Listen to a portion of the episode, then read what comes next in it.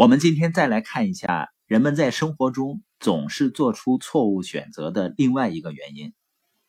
就是人们过度的重视决策的直接结果，而忽视后续和再后续的结果，就是长期的结果。因为直接结果和后续的结果值得追求性呢，通常是相反的，所以呢，它就会造成决策的重大失误。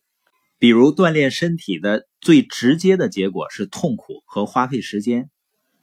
这会被认为不值得追求的。但后续的结果是更健康和更具吸引力的形象，这是值得追求的。还比如呢，红烧肉很香，但是你长期吃的话，直接的结果好像是很好的，能够给你带来满足感，但是后续的结果往往是对你身体不好。像很多人选择创业的时候呢，他就想选那种直接就很快见到结果的，这种人呢就很容易进入那种爆单制或者囤货制的公司。直接的结果呢好像是快，但是后续的结果呢，轻则是赔钱，重则呢伤了人际关系。所以呢，直接结果经常是诱惑，导致我们失去真正想要的东西。直接产生的结果呢，有时候也是障碍。有长远眼光的人呢，他会超越障碍，看到后续的有价值的结果。所以你发现很有意思，就好像大自然正对我们进行分类，不同的理念呢被不同的事物所吸引，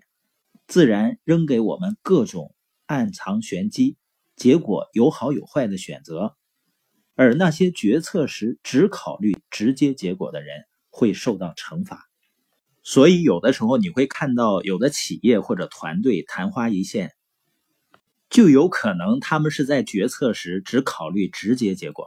有的时候呢就会伤害到他长远的利益，而有的人呢会选择自己真正想要的东西，顶住诱惑。我在创业的过程中呢，也曾经经历过高薪的诱惑，庆幸的是呢，那个时候我已经知道自己内心真正想要的是什么。另外呢，你也需要克服妨碍自己实现目标的痛苦。一个人做事情能够看到后续、再后续的结果，也就是长期的价值，并且愿意克服直接的障碍，这样的人拥有成功人生的可能性要大得多得多。